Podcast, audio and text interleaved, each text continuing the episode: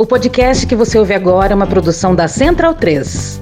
Opa! Você gosta do nosso trabalho aqui? Então considere apoiar a gente lá no PicPay ou no apoia.se barra medo e delírio. Valeu! Dizer que saímos do mapa da fome não é dizer que a fome saiu do Brasil. Entre 200 milhões de brasileiros, 1,9% passando fome não é um valor desprezível. São 4 milhões de pessoas que as políticas públicas não alcançaram. Diante disso, o Brasil deveria continuar com os programas bem-sucedidos e corrigir as falhas. Mas não foi isso que aconteceu. Pelo contrário, retrocedemos. A partir de 2018, a fome voltou a aumentar de um jeito que não víamos há muito tempo. O Brasil alimenta no mundo cerca de 800 milhões de pessoas. Como é que o Brasil produz tanto alimento e tem pessoas passando fome? Isso só ocorre pela nossa imensa desigualdade social, especialmente por falta de dinheiro para poder comprar os alimentos. E tem gente que ainda acha que ciência e saúde não se misturam com política. Medo e delírio em Brasília vocês percebem a loucura? Legal. Olá, bem-vindos ao Medo e Delírio em Brasília com as últimas notícias do que restou do Brasil. Bom dia, boa tarde, boa noite. Bom dia, porra por enquanto. Eu sou o Cristiano Botafogo. Cristiano, seu lixo. Cristiano, seu lixo. Seu lixo. Seu lixo. Seu lixo. Seu lixo. lixo. E Cristiano. Aquele verme maldito. Beijo, Cristiano. Seu lixo. E o Medo e Delírio em Brasília. Medo e Delírio, um beijo assim. pra eles, né? Fora seu Medo e Delírio em Brasília. É escrito por Pedro Daltro. Um abraço, Daltro. E um beijo pro Pedro Daltro. Valeu, Pedro Daltro. Pedro Daltro. Pedro Daltro. Pedro Daltro. Pedro Daltro. Pedro Daltro. Pedro Daltro. Esse é o episódio de 198 a 200. Ah, é? Foda-se. Bora passar pano? Não. Tá, mas bora tentar passar um pouquinho menos de raiva? Bora! Bora! Bora! Bora! Os boletos. Puxa daí, D2. Tá maluco, cara? Porra. Tá, desculpa então. Puxa daí, bruxa do pica-pau. E lá vamos nós. Obrigado. E em Brasília, os boletos estão sendo pagos, hein? é foda. Apesar de tudo isso, sabe-se lá como? Como é forte Brasília. Bora pro Pedro Figueiredo no dia 19 no G1. Tirando a saúde, está tudo em aberto. Foi o que os deputados André Fufuca, do PP do Maranhão, e Silvio Costa Filho, do Republicanos de Pernambuco, ouviram do ministro Alexandre Padilha em reuniões no Palácio do Planalto nessa terça-feira, dia 18. Estrategicamente discreta. Pois é, a tal mini reforma ministerial anunciada desde a confortável votação daquela MP da reorganização ministerial. Sim, 337, não, 125. Enfim, toma forma semanas depois. Mas faltou Padilha combinar o discurso com o Lula. Obviamente que na medida que você tenha partidos que queiram participar da base, nós temos interesse em trazer esses partidos para dar tranquilidade à nossa governança dentro do Congresso Nacional. Mas quem discute ministro é o presidente da República. Não é o partido que pede ministério, é o presidente presidente da República que oferece. E o Lula, malandramente, só foi pagar a fatura depois de algumas votações importantes. Malandramente! Bora pro Lauro Jardim no dia 16 no Globo. As negociações de ministérios para o Centrão. Ah, o Centrão! Atenção, né, pickpocket! Ganharam outro patamar só depois que Arthur Lira bancou, em conversa com Lula, Alô. que aprovaria o projeto que restabelece o voto de qualidade em favor do governo em caso de empate nos julgamentos do CARF, na mesma semana da reforma tributária. Prometeu e cumpriu. E justamente o Lira que dizia que não queria ministério. Eu sempre combati os governos de coalizão, eu sempre fui contra a participação do Congresso, principalmente em ministérios. Eu sempre defendi essa tese de que cada poder tem que se restringir à sua circunscrição constitucional. E agora, muito por acaso, o ministério cai no colo de um aliado seu. Sou grato ao Celso. O Celso foi articulador da minha eleição, as duas eleições. Alice Cravo, no dia 14, no Globo. A primeira troca foi formalizada nessa quinta-feira, quando Lula convidou o deputado federal Celso Sabino, do União Brasil do Pará, para assumir o comando do Ministério do Turismo no lugar de Daniela Carneiro, que perdeu o apoio da legenda. O deputado Celso é um nome que pode ter mais apoio partidário. União Brasil consegue a proeza de ter três ministros, um deles nem do partido é, e não se sentir representado por nenhum. Olha essa entrevista com o novo ministro do Turismo, o deputado Celso Sabino do Pará, na matéria do Tiago Rezende da Vitória Azevedo na Folha no dia 18. O senhor acaba sendo citado como um exemplo de que o Centrão agora entra no governo Lula. Ah, o Centrão! Hoje, o centro político. É um eufemismo, né? Tem uma importância e uma relevância muito grande para qualquer governante. A realidade do Congresso Nacional não é a mesma. Sem nenhum tipo de achaque, sem nenhum tipo de arrobo. Quantas matérias mentirosas foram feitas hoje? Tem um site aqui de Brasília que noticiou que o deputado Arthur pediu o Ministério da Saúde e os Ministérios da União. Isso é uma inverdade. Não há achaque, não há pedidos. Aham. Nós viemos de uma eleição muito polarizada, muito radicalizada. Ninguém representa mais o Bolsonaro no estado de Alagoas do que eu, porque vou o osso junto com ele lá. E o centro político É um eufemismo, né? é o pêndulo ali que pode ajudar o Brasil a crescer. Attenzione, borseggi atleti! Antigamente se falava no centrão como uma coisa pejorativa. Hoje também. Não quer dizer que hoje exista centrão. Agora o centrão já está virando uma coisa positiva. Oh, pega aí.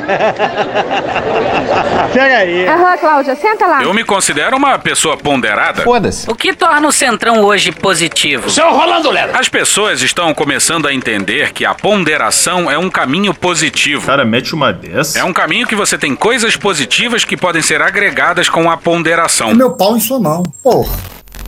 O grande crime do ministro é ser ponderado demais, é ponderar demais. Bora pro Yander Porcela, a Jordana Neves e a Sofia Guiar no Estadão no dia 13. No mesmo dia em que Lula chamou Sabino ao Planalto para oficializar o convite para o ministério, após o aval de Alcolumbre, o governo acertou os termos da recriação da Fundação Nacional de Saúde, a FUNASA, um dos pleitos do Centrão. Attenzione, pickpocket! É o famoso a volta dos que não foram. A FUNASA tinha sido extinta no começo do ano, mas o relator da reorganização ministerial, aliado do Lira, deixou a porta aberta para ela ser recriada. A putaria tá aqui, ó. O decreto para oficializar a estrutura do órgão deve sair até essa sexta-feira, dia 14. Segundo o deputado Danilo Forte, do União Brasil do Ceará, que participou das negociações, será criada uma comissão provisória com prazo de 30 dias para a reestruturação da FUNASA. A fundação deve permanecer sob o guarda-chuva do Ministério da Saúde, que tem grande poder de execução de emendas. Quando a gente leva uma obra, seja via Ministério da Agricultura, da Integração Nacional, da cidade, há todo um processo burocrático que envolve passar pela Caixa Econômica Federal, com várias burocracias que leva 3, 4, 5 anos para iniciar e concluir uma obra, por, mais, por menor que seja isso. Já na saúde é diferente. Na saúde, você cadastra de manhã, você empenha de tarde, você paga no outro dia, fundo a fundo. Então, é como se 50% dos recursos que são destinados via saúde, que tem interferência nossa, fosse pagamento à vista.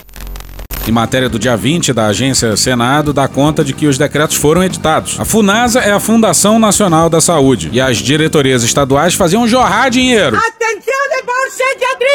E aí, como o Lira não conseguiu derrubar a Anísia Trindade, Então é lícito que o ministro diga o que é que faz com o recurso público, não é lícito que 600 parlamentares indiquem no orçamento para onde vai essas políticas públicas. Antes você sabia para onde ia e hoje você não sabe, porque o ministro, sozinho, como a Anísia, é quem diz para onde vão 200 bilhões de reais no Ministério da Saúde. agora ele exige a volta da FUNASA. Pois é, essas movimentações no tabuleiro representam a entrada do Republicanos, o partido do Edir Macedo, O pastor marginal. e do PP, do Lira e do Ciro Nogueira, no governo. Canalhas! E a dupla do PP também quer emplacar a presidência da Caixa. Rapaz, sai fora. Sai fora! Continua na matéria do Estadão. Além da FUNASA, cujo comando deve ficar com o Centrão, a entrega da presidência da Caixa Econômica ao PP já é dada como quase certa. Que merda, hein? O nome do ex-ministro dos governos Dilma Rousseff e Michel Temer e ex-presidente do banco Gilberto Ock é um dos mais fortes para ocupar o cargo. Rita Serrano, a atual presidente da instituição, reconheceu que sua permanência ou não no governo depende de Lula e, consequentemente, dos acordos que o chefe do executivo fechará para melhorar a relação com o Congresso. O governo militar militarizado de Bolsonaro fez a Caixa Econômica Federal jorrar bilhões de reais durante o período eleitoral. E agora, ao que parece, ao que tudo indica, a Caixa vai voltar ao comando de, bom, bolsonaristas, né? Não vamos enganar ninguém. E querem derrubar a atual presidente, o que para as funcionárias mulheres é um retrocesso, após os anos de Pedro Guimarães como presidente da Caixa. Se eu não dei o ok, não deu ok, acabou. É não, foda-se. Manda todo mundo tomar no cu. Caguei pra opinião de vocês, que eu que mando. Vocês são malucos. Talvez por isso a última notícia sobre a Caixa era que o Lula topava derrubar a atual presidente desde que o Lira e o Ciro Nogueira indicassem outra mulher. Depois do jogo da negociação, também está na mira o Ministério dos Esportes, hoje sob comando de Ana Moser. O principal cotado para assumir a pasta é o deputado Silvio Costa Filho, de Pernambucos, do Republicanos, que tem proximidade com Lula. As negociações para que ele entre na esplanada como cota pessoal do petista seguem avançando. Fode, porra! Alguns dias tinham umas notícias dando conta de que a Ana Moser não ia cair, que o Lula tinha garantido a ela que ela não ia ser demitida. Mas, pelo papo do Padilha. Deu errado. Aí lá no começo, o Padilha citou dois parlamentares. Esse Silvio Costa Filho aí e um sujeito que atende pela alcunha de Fufuca. Fuque, fuque, disque, fuque, fuque, fuque, disque, fuque, fuque, fuque toda hora. Vamos no fuque, fuque.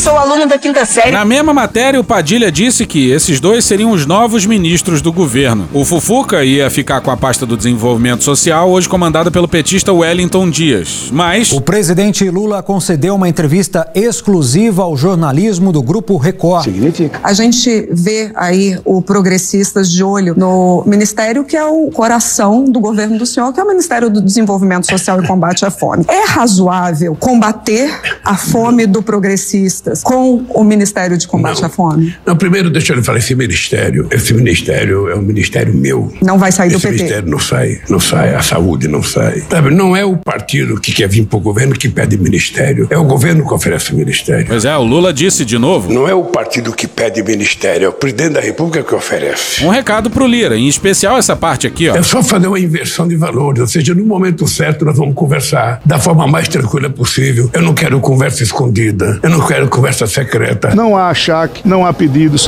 A hora que voltar ao Congresso Nacional, que eu for juntar os líderes dos partidos que eu vou conversar, toda a imprensa vai ficar sabendo o que, que eu conversei com cada um, o que, que foi ofertado para a participação do governo e o que, que o governo quer estabelecer de relação com o Congresso até o final do mandato. É melhor ter uma relação à luz do dia, civilizada, aberta, todo mundo sabendo. Você pode discutir emenda por deputado, sim, só que não pode ser orçamento secreto. Pois é, o Lula precisa avisar isso pro próprio governo dele, porque algumas informações ainda continuam sendo sonegadas. O escândalo do Hospital do Lira só virou matéria na Piauí porque a Secretaria Estadual de Alagoas que revelou os valores. Tá muito errado isso. Você pode discutir emendas que sejam feitas publicamente, a sociedade sabendo aonde é que vai ser encaminhado aquele recurso, para que projeto vai ser encaminhado aquele recurso. Não tem nenhum problema você fazer isso. O Lula fechou com o Lira, mas tá mandando várias indiretas pra ele. E lembra do Lira sempre classificando as conversas com o governo como republicanas? Não Bruno Bogosiano, dia 12 na Folha.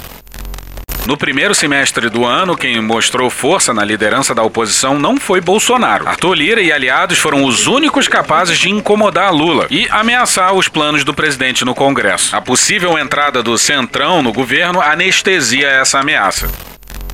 Nem o mais otimista dos petistas imaginava um cenário econômico tão positivo. As críticas ao Campos Neto, por exemplo, se tornaram unânimes. Bolsonaro derrete em slow motion pro Brasil inteiro ver. E ainda assim, o Lula. Infelizmente. Preferiu navegar no mais tranquilo possível dos mares. Lula é bicampeão mundial de conciliação. O Lula é bicampeão mundial de acomodação. E não que o mar vá ser tranquilo, longe disso. Mas o ingresso do Centrão no governo mostra que o Lula tá em busca de calmaria. Quando talvez devesse estar comprando algumas brigas. E aí ele vai conciliando com Deus e o mundo. Ele tem talento pra isso. E agora uma palavra dos nossos anunciantes. Imagina que você mora num dos países que mais produz comida no mundo. Um país que produz quatro vezes o que precisa. Mas um país onde muita gente não sabe se vai ter o que comer amanhã. Pois é, aqui o preço da cesta básica disparou 71% entre 2018 e 2022. Mas o salário não acompanhou o aumento. Tem muita família em situação de insegurança alimentar. E não, a gente não tá falando só sobre passar fome, mas também, por exemplo, sobre ter que escolher entre comprar uma comida nutritiva de fato ou pagar as contas. Ou ter que trocar a refeição saudável por comida barata e menos nutritiva. É uma merda. E isso acontece com mais de 125 milhões de pessoas aqui. Caralho! É sobre isso que a galera do Olá Ciência fez um vídeo. Inclusive, a gente colocou um trechinho dele na abertura do programa. Esse vídeo esclarece muito, principalmente para aquelas pessoas que dizem por aí que não tem fome no Brasil. Porra! Só dizem isso porque não entenderam o conceito de fome e insegurança alimentar. Dá uma olhada lá no YouTube deles. youtube.com barra arroba Olá Ciência, tudo junto. youtube.com barra arroba Olá Ciência. E voltamos à nossa programação normal. Tributária. Como vocês sabem ou deveriam saber, a gente não cobre tudo aqui. Quem só se informa pelo medo delírio tá errado. Você lê a imprensa, você, você não consegue viver. Então faz o que eu faço. Não leio mais, não vejo o Jornal Nacional. Por exemplo, uma das coisas que caiu foi a viagem europeia do Lula. Ou o Barroso, por exemplo, O Barroso é um mentiroso, sem caráter. tendo a brilhante ideia de ir num evento da Uni. Você não tinha nem que estar aqui, linda. Aí vieram as vaias e o Barroso não reagiu bem, digamos assim. Eu saio daqui com energia renovada. Pela concordância e pela discordância. Porque essa é a democracia que nós conquistamos. Nós derrotamos a censura. Nós derrotamos a tortura. Nós derrotamos o bolsonarismo para permitir a democracia e a manifestação livre de todas as pessoas. Deve ter falado merda e nem percebeu. Olha só, qualquer pessoa num palanque político pode usar e abusar da sinceridade. Mas se essa pessoa é ministro do Supremo, ela precisa respeitar alguns limites. E olha que a gente sabe muito bem que o. Brasil bagunça. E que aqui os ministros da Suprema Corte não são lá muito bem conhecidos pelos seus limites. Com a devida vênia. Mas ainda assim, puta que pariu, né? Puta que pariu. E sim, parte do STF foi crucial na vitória parcial que o país teve contra o bolsonarismo. Se quiser fechar o STF, sabe o que você faz? Você não manda nem um jipe, cara. Manda um soldado e um cabo. Mas a questão do Supremo, o que nós temos discutido, Valente, é sim aumentar para 21. Você pode falar, é um absurdo, mas uma maneira de você botar 10 isentos lá dentro. Aham. Sim, claro, o STF agiu com um baita atraso. E para além disso, é aquele papo, né? Não fez mais do que sua obrigação. Outro assunto sobre o qual a gente não falou é a agressão à família do Xandão. Um sujeito lombrosiano. Lá no aeroporto de Roma. Convenhamos que a receber os agressores no aeroporto brasileiro para prestar depoimento, tudo bem. Tá certíssimo. Mas operação na casa dos caras por crime contra a democracia? Calma, por favor! Isso depois do depoimento tomado? Bom, só se tiver algo muito, muito escabroso que tenha aparecido, né? O Flávio Dino fez o seguinte tweet em defesa da medida. No Twitter, no Twitter dele, A medida se justifica pelos indícios de crimes já perpetrados. Tais indícios são adensados pela multiplicidade de versões ofertadas pelos investigados. Ah, Pra gente não tá fazendo muito sentido, não. Talvez seja o caso de falar menos. A gente também mal falou da reforma tributária. Tem que hoje! O que é imperdoável, mas ainda não se sabe de quanto vai ser a alíquota de IVA. Não sei. A Simone Tebet fala entre 26% e 27%. O IPEA diz que vai ser de 28% e é criticado pelo Haddad, que diz que com o tempo a alíquota pode ser menor que 25%.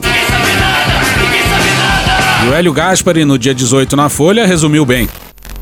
Isso coloca Pindorama numa situação especial. Discute-se uma reforma tributária que é boa por ser simples, mas não se sabe o real valor da alíquota que será cobrada aos contribuintes. A alíquota será menor se as coisas derem certo e o seu valor será definido por lei complementar. Isso tudo depois daquela votação na velocidade 5 do CREL. Porque o Lira antecipou o recesso parlamentar que nem devia existir para ir no cruzeiro do Wesley Safadão nas Bahamas. Mais uma vez no meu coração deu PT. Olha só! E sem falar na emenda aglutinativa votada sem nem ter sido colocada no sistema digital, para que os parlamentares pudessem ter conhecimento da emenda. Pode ser até que soubesse, mas ele não estava tomando conhecimento. Emenda aglutinativa número 1. Um, orientação de bancadas nesse momento por presidente. Blocos partidários. Questão de ordem, presidente. Essa Questão de ordem, deputada Adriana. Por favor, essa emenda aglutinativa acabou de subir no sistema e eu peço tempo para que saibamos o que, que está acontecendo. Não fui informada. Vou, vou, vou chamar um tempo de liderança da maioria para que algum parlamentar faça uso da palavra para que o novo tenha acesso à emenda aglutinativa que já foi dezenas de vezes repetidas as alterações aqui no plenário. Dezenas de vezes não subiu no sistema, presidente. E o que deve ter tido de festa em mansão de pastor. Pra glorificar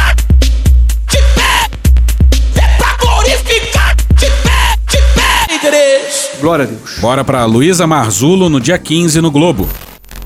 O movimento apoiado pelo governo Lula para inserir na reforma tributária a extensão da isenção de impostos das igrejas para, abre aspas, associações beneficentes e assistenciais, fecha aspas, vai beneficiar organizações de líderes evangélicos que apoiaram a reeleição de Jair Bolsonaro. Puta que pariu. O Globo levantou 40 entidades filantrópicas, casas de repouso e instituições de ensino atreladas aos templos dessas lideranças religiosas abarcadas pela medida, que foi aprovada pela Câmara e está em tramitação no Senado.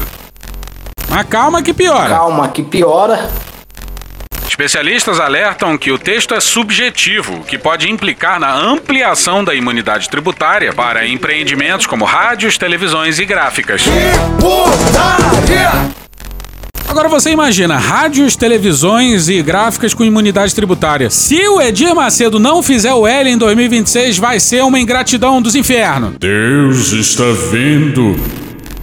A emenda aprovada pela Câmara foi resultado de um acordo com a bancada evangélica da Casa e recebeu o apoio dos ministros Fernando Haddad da Fazenda, Jorge Messias da AGU e Alexandre Padilha das Relações Institucionais. Este foi o maior aceno do presidente Lula aos evangélicos desde o início do governo. Da Igreja Batista, o relator da matéria, o deputado Aguinaldo Ribeiro, do PP da Paraíba, esteve com as lideranças evangélicas às vésperas da votação, em reunião que ocorreu na sala de Sóstenes Cavalcante, do PL do Rio de Janeiro. Na ocasião, os parlamentares parlamentares entregaram uma proposta mais extensa que visava outras isenções, como IPVA para carros da igreja, o que não foi acatado inteiramente. E repara só, sempre foi o interesse dos pastores evangélicos que essa isenção só aparecesse na emenda aglutinativa, que os parlamentares tiveram que votar sem ter acesso ao texto. O relator teve que ser chamado ao microfone para explicar o que o pessoal estava votando. Estamos sim contemplando as organizações que são beneficentes e têm a vinculação com a associação religiosa, que a igreja é uma associação. Então a associação, se ela tem participação no ente que é beneficente, ela terá o mesmo tratamento. É isso que nós nós, é isso que nós colocamos e foi fruto também de acordo com a bancada evangélica. Deputado Aguinaldo, pois não. tínhamos combinado no regime específico de tributação a inserção do hidrogênio verde. Tá combinado que não está constando aqui na emenda aglutinativa. Mauro, o senhor vai colocar lá no texto? Eu, eu tenho a intenção de colocar. Se eu perguntar mesmo se for possível, colocar, não tinha subido ainda. Senhor Era um presidente, artigo que trata do hidrogênio verde, que é uma matéria de é, interesse de todo tava... o país. Eu queria só ouvir de Vossa Excelência se o acordo era manter o hidrogênio Sim. verde. Só... Olha, o, o acordo eu entendo, deputado Deputado. Presidente. Mauro, por favor, gente. Nós estamos tratando aqui da votação de uma PEC, uma responsabilidade com o Brasil muito grande. Qualquer ajuste, deputado Mauro, eu entendo, não estou dizendo que Vossa Excelência está errada, eu estou ouvindo do relator, mas diferente do texto que foi aprovado e diferente da aglutinativa, eu não posso sair fazendo inclusões no texto. A intenção sempre foi o escurinho da emenda aglutinativa. Aí, ah, o Sóstenes Cavalcante é o deputado do coração do. Abre aspas, no início da discussão da PEC, ainda no mandato de Bolsonaro, fiz pontuações ao relator para evitar excessos que a Receita vem cometendo com as entidades religiosas. Tomei a frente para conversar com o governo Lula sobre o tema e assim foi aceita a inclusão do artigo. Não alcançamos tudo o que queríamos, mas foi um grande avanço. Tem que tirar o chapéu para o Lula. Fecha aspas, disse Cezinha de Madureira, do PSD de São Paulo, da Assembleia de Deus. É só que muito pastor se derrete. E olha só como. A gente tá muito fodido. Além de Rodovalho, pastores da Assembleia de Deus, a maior vertente do país, também serão contemplados. São nomes como José Wellington Bezerra, Silas Malafaia, Abner Ferreira, Samuel e Keila Ferreira. Outros grandes conglomerados, como a Universal, fundada por Edir Macedo. Tática de Satanás. E a Lagoinha, de Márcio Valadão. Gorinha, Gorinha. Também possuem organizações que ficarão isentas de tributo. E a gente ficou muito emocionado com essa matéria do Globo, porque o presidente da Assembleia de Deus, o José Wellington Bezerra da Costa, é um baita de um filantropo. No infográfico do Globo, ele se destaca com sete organizações filantrópicas. Filantrópico! Esse filantropo aqui, ó. Você só receberá verba por intermédio de um pedido do pastor da Assembleia de Deus. As entidades mapeadas têm como objetivo oferecer à igreja apoio logístico e parceria como agência missionária, servir como casa de repouso para idosos ou fornecer ensino religioso e formação educativa aos fiéis. Isso é o que estava na emenda aglutinativa, mas o texto foi escrito de forma porca justamente para interpretações que abarquem também gráficas, rádios e televisões fossem possíveis.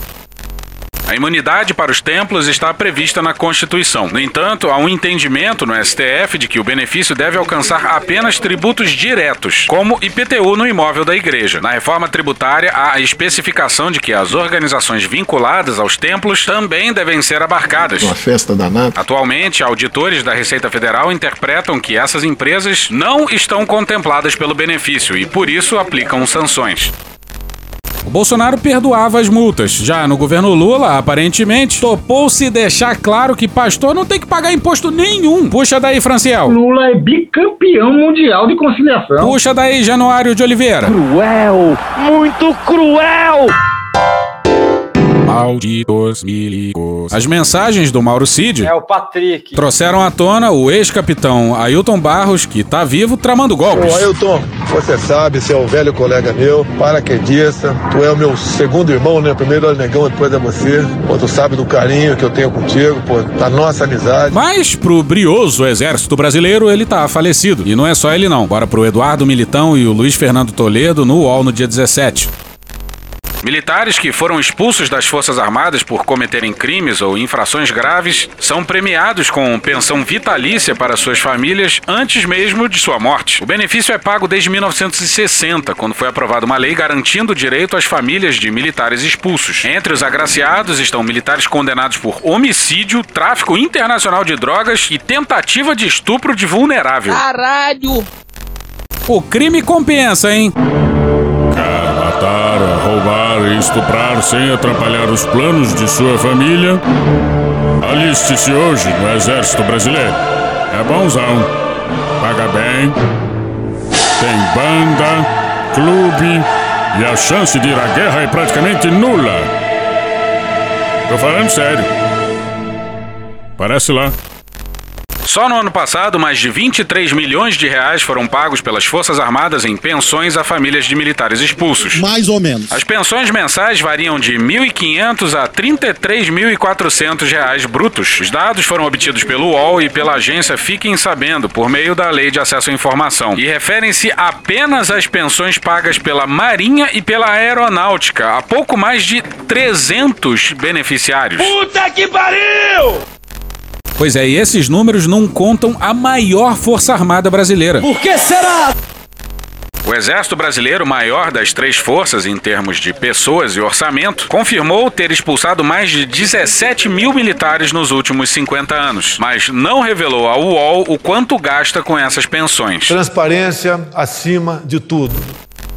Reparou na loucura? Loucura. Os 23 milhões de reais pagos ano passado por Marinha e Aeronáutica foram para pouco mais de 300 beneficiários. E o Exército sozinho já expulsou mais de 17 mil. E pelo bem da nossa sanidade mental, a gente nem vai fazer uma regra de três para ter uma estimativa. Foda-se. Militares das três forças têm, todo mês, 10,5% do seu salário descontados para que seus herdeiros recebam pensão após a sua morte. Após a sua morte. Após a sua morte. Após a sua morte. Após a sua morte. Após a sua morte. Tá bom, já. O benefício é vitalício para cônjuge e filhos recebem até os 24 anos, segundo a regra vigente. A Lei 3.765 de 1960, promulgada por Juscelino Kubitschek, permitiu não só que aqueles que fossem expulsos não perdessem o direito à pensão, mas que esse pagamento já começasse a acontecer em vida. Pois é, tipo uma casta superior. Mais louco é que isso vem desde a época do JK e nunca foi mudado até agora. E isso só é notícia, só apareceu na imprensa por causa do Ailton. Se não fosse o. Olha a faca! Olha a faca! Isso continuaria passando por debaixo do radar. Para isso, eles são enquadrados na categoria de mortos fictos, originalmente reservada a militares desaparecidos sem comprovação de óbito.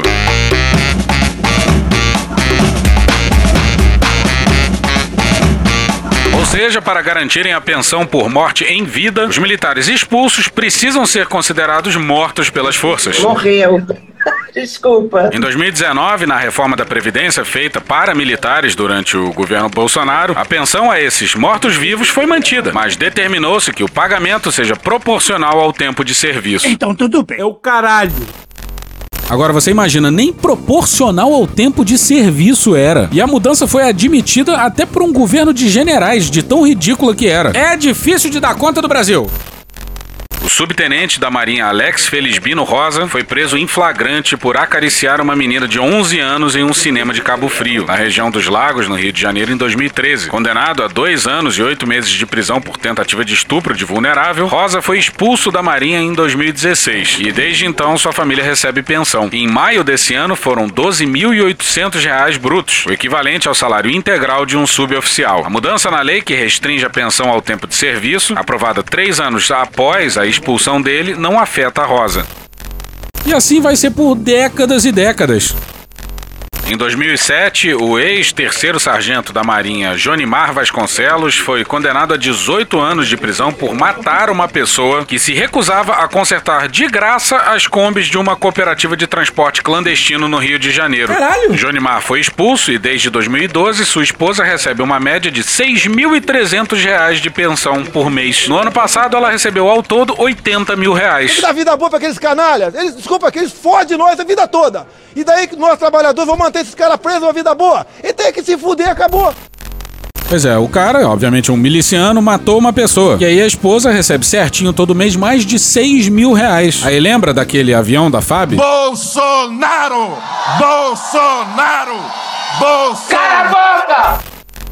Condenado por tráfico internacional de drogas e expulso da aeronáutica em 2022, o ex-segundo sargento Manuel Silva Rodrigues também integra a lista de mortos-vivos das Forças Armadas. Sua família recebe pensão mensal de R$ 5.700, dividida entre dois filhos, companheira atual e ex-esposa. No caso de Rodrigues, como a expulsão se deu após a reforma de 2019 na lei, o valor é proporcional ao tempo de serviço. O salário de um segundo sargento é de R$ 7.776. Rodrigues foi preso pela polícia polícia espanhola em 2019 com 39 quilos de cocaína em um avião da comitiva de Jair Bolsonaro.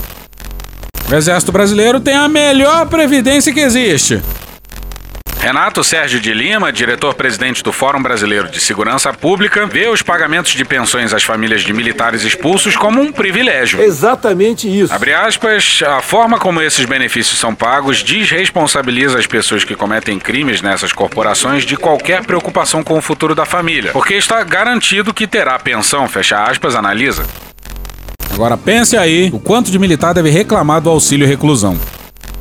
Sociólogo salienta a diferença desse modelo com o do auxílio reclusão do INSS, que paga até um salário mínimo a famílias de presos civis enquanto durar a pena. Abre aspas, o que causa mais indignação é que, enquanto para a população como um todo, o auxílio dura o tempo de reclusão, no caso do sistema dos militares, a pensão dura para o resto da vida, fecha aspas. Para o economista Paulo Sérgio Tafner, os herdeiros dos militares expulsos só deveriam receber as pensões após a morte deles. Abre aspas, isso tem que mudar, óbvio. A lei está errada. O benefício tem que ser pago para proteger a viúva. Fecha aspas, afirma.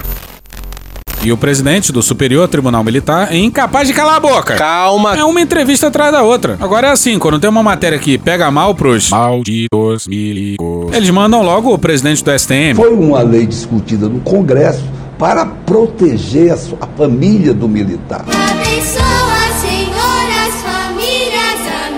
Não! Porque a família do militar ele comete um crime, como é que você vai deixar muitas vezes a esposa com dois ou três filhos aí para como que vai ficar isso? Né? O crime dos militares é amar demais a família. Família. Família. Família. Família. Família. Família. Família. Família. Família tradicional. Então é, eu acredito que essa é uma proteção à família. Legal. Para ministro, na atividade privada, uma pessoa que contribui a vida inteira pelo teto da Previdência não pode se aposentar senão pelo valor máximo ali, que hoje está em pouco mais de 7 mil reais. Não lhe parece pouco razoável que um fundo previdenciário que tem aportes do Tesouro assegure, mesmo a criminosos, gente que foi condenado por estupro, crimes graves, Isso. assegure a ele ou aos seus familiares uma pensão integral? É justo que o contribuinte brasileiro contribua para alguém que cometeu crime que foi expurgado é, Na realidade, quem está contribuindo são os militares. É o caralho. Alguém realmente acha que o sistema previdenciário dos militares fecha a conta? Com filhas de generais falecidos tendo a aversão a casamento, com vivos dados como mortos para a família continuar ganhando. Não são só os militares que recolhem, não, são os civis também que pagam. Só para ficar claro, nas reportagens a gente mostrou que no ano passado foram 23 milhões pagos para esses militares expulsos.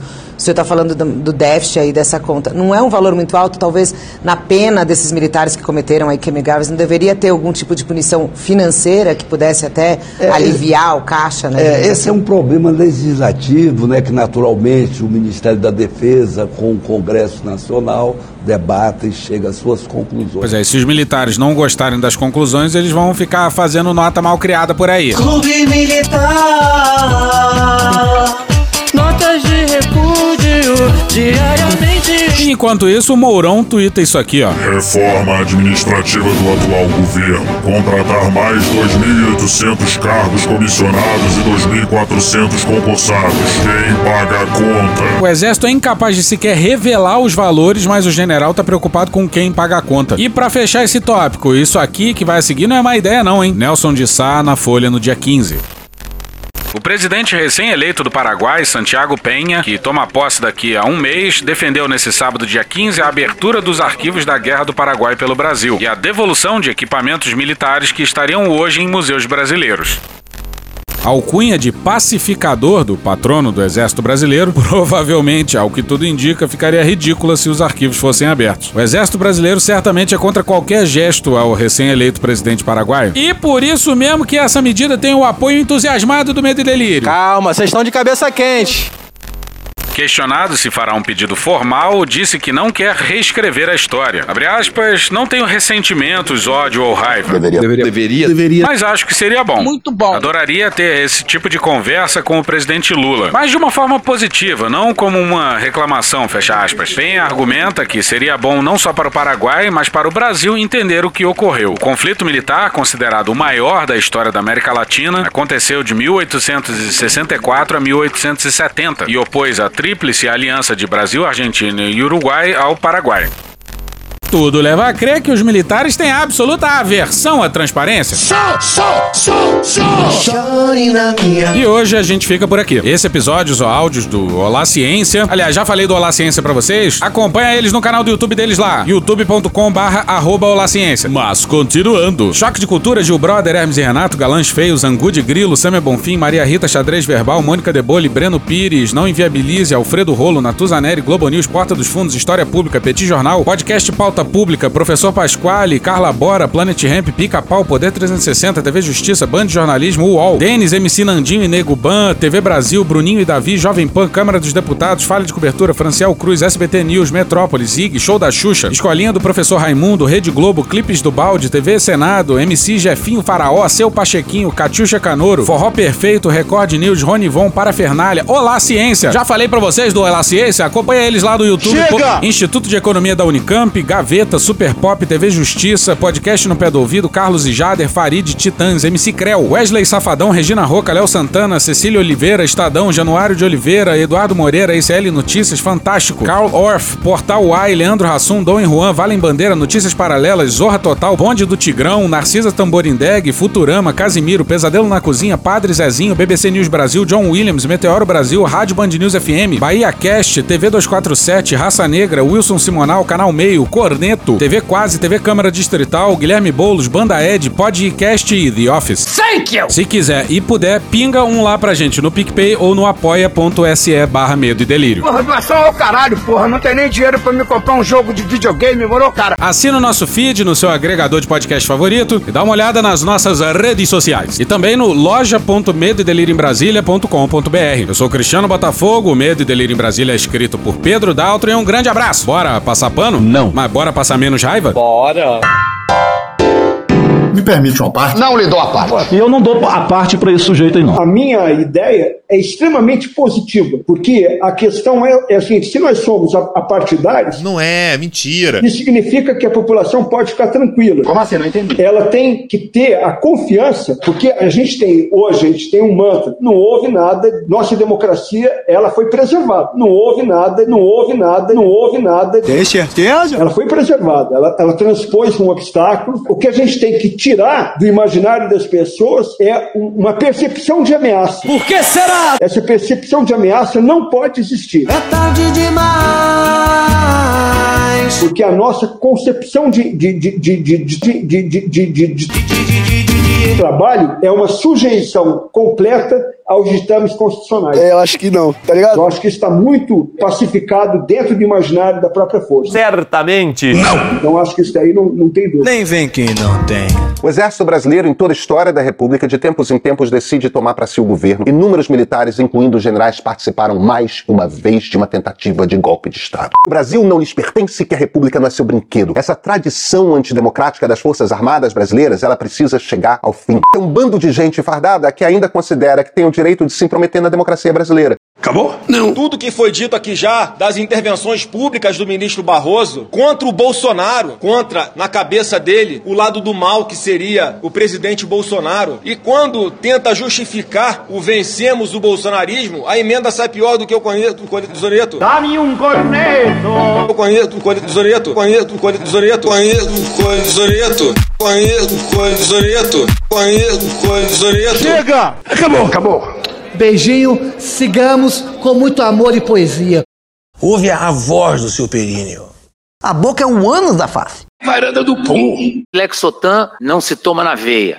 Quando você é jovem, qualquer pessoa que tem um baseado vira seu amigo. O Bolsonaro sendo atropelado. Tô de acordo. Fazer as pessoas passarem fome. É isso. Cenoura, cenoura, cenoura. Mais ou menos isso.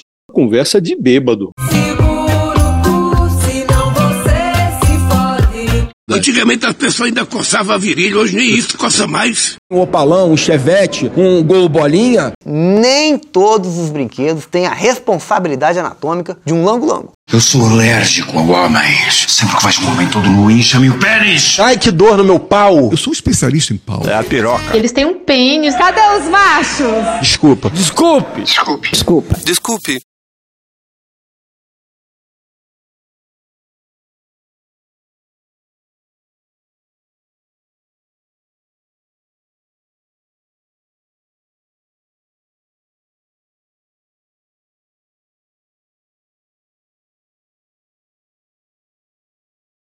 Acorda, vagabundo!